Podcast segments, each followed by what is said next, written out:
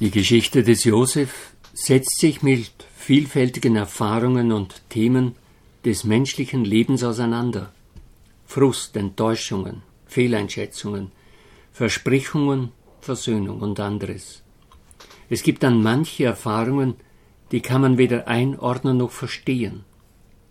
Wie kaum eine andere Geschichte zeigt die Erzählung auf, dass Geduld und Treue mit sich selbst und zu sich selbst Großes bewirken können. Der Ausgang der Josefserzählung kann uns behilflich sein, den Aspekt der Versöhnung in der Osterbotschaft tiefer zu verstehen. Wie am Ende Josef seine Brüder zur Versöhnung hinführt, so führt der Auferstandene die Menschheit zur Versöhnung.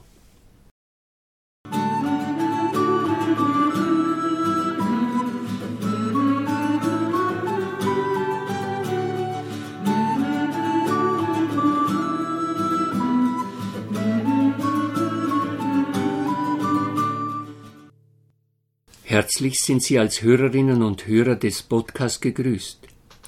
Ich wünsche Ihnen, dass Ihr Glaube Inspirationen erfährt. Die Träume des Pharaos Das Leben des Pharaos von Ägypten war ausgefüllt. Von vielen wurde er Sonne genannt, weil sie dazu angehalten wurden. Andere riefen ihm Sonne, weil er für sein Volk gut sorgte. Es gab bei den Untergebenen immer wieder Streit um Brunnen und Weiderechte. Dann riefen die Menschen ihn, den Pharaon, als Richter an. Die Stadt hatte er zum Schutz der Menschen mit einer Mauer umgeben. In seinem großen Haus waren Diener, Mägde, Sklaven und Soldaten. Es gefiel ihm, dem König Pharao zu sein. Er nahm sein Amt ernst. Wenn es nötig war, ließ er sich in schwierigen Fragen beraten. Dies hat ihn von manchem Vorgänger und auch Nachfolger unterschieden. Die Tage waren ausgefüllt, so achtete er darauf, dass er genügend Schlaf bekam. Eines Nachts hatte er einen Traum. Siehe, er stand am Nil. Aus dem Nil stiegen sieben Kühe von schönem Aussehen und Fett im Fleisch und weideten im Riedgras. Nach ihnen stiegen sieben weitere Kühe aus dem Nil. Sie waren von hässlichem Aussehen und mager im Fleisch. Sie stellten sich neben die ersten sieben Kühe am Ufer des Nils. Die hässlichen, mageren Kühe fraßen die sieben schönen aussehenden und fetten Kühe auf. Dann erwachte der Pharao und schlief wieder ein. Er träumte ein zweites Mal. Siehe, an einem einzigen Halm wuchsen sieben Ähren, prall und schön. Doch siehe, nach ihnen wuchsen sieben kümmerliche, vom Ostwind ausgedörrte Ähren. Die kümmerlichen Ähren verschlangen die sieben prallen, vollen Ähren. Der Pharao wachte auf. Siehe, es war ein Traum. Am Morgen fühlte sich der Pharao sehr beunruhigt. Er vermochte seine Träume nicht zu verstehen oder zu deuten.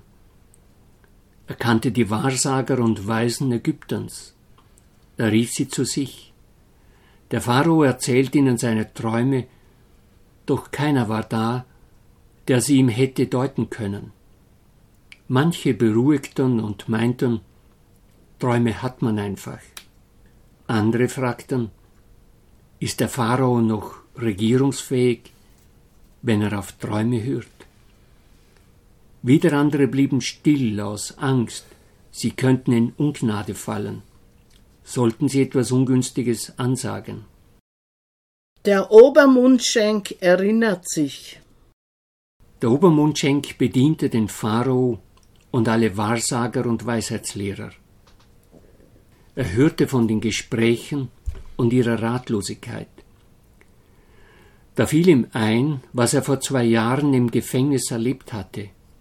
Er erinnerte sich an den Hebräer Josef, der ihm und dem Oberbäcker die Träume gedeutet hatte. Der Obermundschenk wagte sich an den Tisch des Pharao und begann offen zu reden. Heute muss ich an meine Verfehlungen erinnern. Als der Pharao über seine Diener zornig war, gab er mich ins Haus des Obersten der Leibwache in Haft, mich und den Oberbäcker. Da hatten wir, ich und er, in derselben Nacht einen Traum. Dort war mit uns ein junger Hebräer zusammen, ein Sklave des Obersten der Leibwache. Wir erzählten ihm unsere Träume und er deutete sie. Den Traum eines jeden deutete er. Wie er es uns gedeutet hatte, so geschah es. Mich setzte man wieder in das Amt ein, den Oberbäcker aber hängte man auf. Der Pharao erkundete sich genauer, wer ist dieser Josef? Der Obermundschenk erzählte ausführlich von ihm. Er ist ein Gefangener, ein Fremder, ein Hebräer. Er genießt das Vertrauen des Obersten der Leibwache. Er hat erklärt, dass das Träumedeuten eine Sache des Herrn, seines Gottes sei. Der Traum beunruhigte und belastete den Pharao so sehr, dass er seine Skepsis einem Fremden gegenüber aufgab und nach Josef rufen ließ. Er möge doch so bald als möglich zu ihm kommen. Man holte ihn schnell aus der Grube, schor ihm die Haare, ließ ihn baden und seine Obergewänder wurden gewechselt. Als Josef vor dem Pharao stand, zögerte dieser nicht lange und begann seinen Traum Josef zu erzählen. Ich hatte einen Traum, doch keiner kann ihn deuten. Von dir habe ich aber gehört, du brauchst einen Traum nur zu hören, dann kannst du ihn deuten. Josef antwortete dem Pharao, nicht ich, sondern Gott wird zum Wohl des Pharaos eine Antwort geben.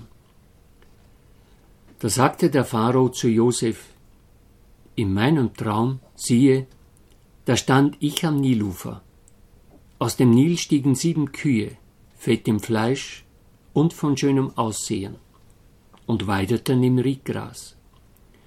Doch siehe, nach ihnen stiegen sieben andere Kühe herauf, elend und von hässlicher Gestalt und magerem Fleisch. Nie habe ich so etwas Hässliches in ganz Ägypten gesehen. Die mageren und hässlichen Kühe fraßen die sieben ersten fetten Kühe auf. Sie verschwanden in ihrem Bauch. Aber man merkte nicht, dass sie darin waren. Sie sahen ebenso hässlich aus wie am Anfang. Dann wachte ich auf. Dann sah ich in einem zweiten Traum Halme. Auf einem einzigen Halm gingen sieben volle, schöne Ähren auf. Doch siehe, nach ihnen wuchsen sieben kümmerliche, vom Ostwind ausgedörrte Ähren. Die kümmerlichen Ähren verschlangen die sieben schönen Ähren. Ich habe das den Wahrsagern Ägyptens erzählt, aber keiner konnte mir Auskunft geben. Der Pharao versuchte seinen Traum mit allen Details zu erzählen, damit Josef die richtigen Schlüsse ziehe. Josefs Deutung der Träume Darauf sagte Josef zum Pharao, der Traum des Pharaos ist ein und derselbe.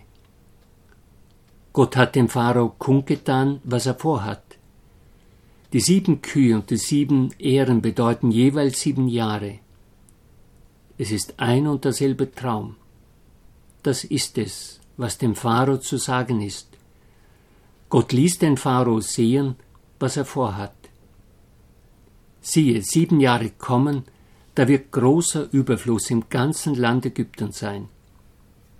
Nach ihnen aber werden sieben Jahre Hungersnot heraufziehen.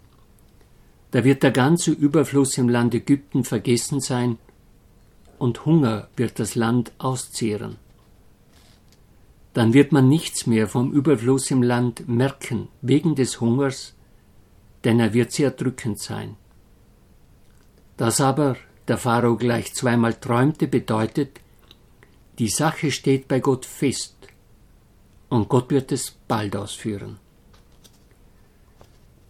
Josef wagt es dann, obwohl er Sklave, Gefangener und Fremder war, seine Rede vor dem Pharao fortzuführen.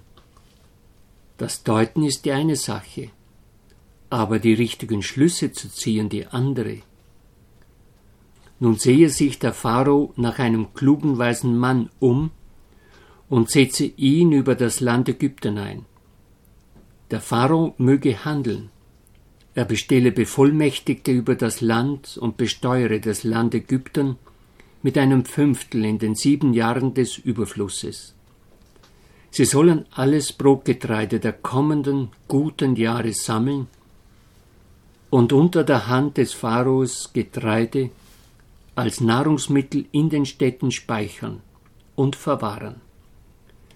Das Brotgetreide soll dem Land als Rücklage dienen für die sieben Jahre der Hungersnot, die über das Land Ägypten kommen werden. Dann wird das Land nicht an Hunger zugrunde gehen. Josef versteht die Träume zu deuten. Träume sind frei. Sie halten sich nicht an bisher Gedachtes, an Regeln oder Traditionen. Träume sind Gedanken und Regungen aus einer anderen Welt, die uns helfen, über das bisher Gedachte und Gelebte hinauszugehen. Sie können uns auch Warnung vor falschen Entwicklungen oder Entscheidungen sein. Der Traum Gottes mit der Welt und den Menschen ist das gelobte Land oder das Reich Gottes. Es gibt immer wieder diese zuwiderlaufenden Träume, Pharaonen, die von einem Großreich träumen, die eine besondere Mission zu erfüllen haben, die das Schicksal der Welt in die Hand nehmen wollen, die dabei aber keine Rücksicht auf das Schicksal der kleinen Leute nehmen sie oft für ihre Zwecke instrumentalisieren und missbrauchen. Der Pharao in unserer Erzählung ist mehr als ein naturwissenschaftlich, rationalistisch denkender Mensch. Er nimmt die Regungen wahr, die aus der Tiefe kommen. Er lässt sich verunsichern und beraten, und dies von einem Fremden, der obendrein noch Sklave und Gefangener ist. Josef, der sich in diesen beiden Jahren des Vergessenswerdens als Mensch nicht brechen ließ, hört unmittelbar auf die Bitte des Pharaos. Er lässt sich in den Dienst nehmen, deutet dessen Träume und bewahrt das Volk vor Not und Elend. Vorsorge zu treffen für Zeiten der Not ist eine göttliche Aufgabe. Josef deutet die Träume und wagt zugleich, dem Pharao für das weitere Handeln unaufgefordert seinen Vorschlag zu machen. Er leistet mehr, als er müsste. Er tut dies in einem fremden Land und für Menschen, die nicht zu seinem Volk zählen.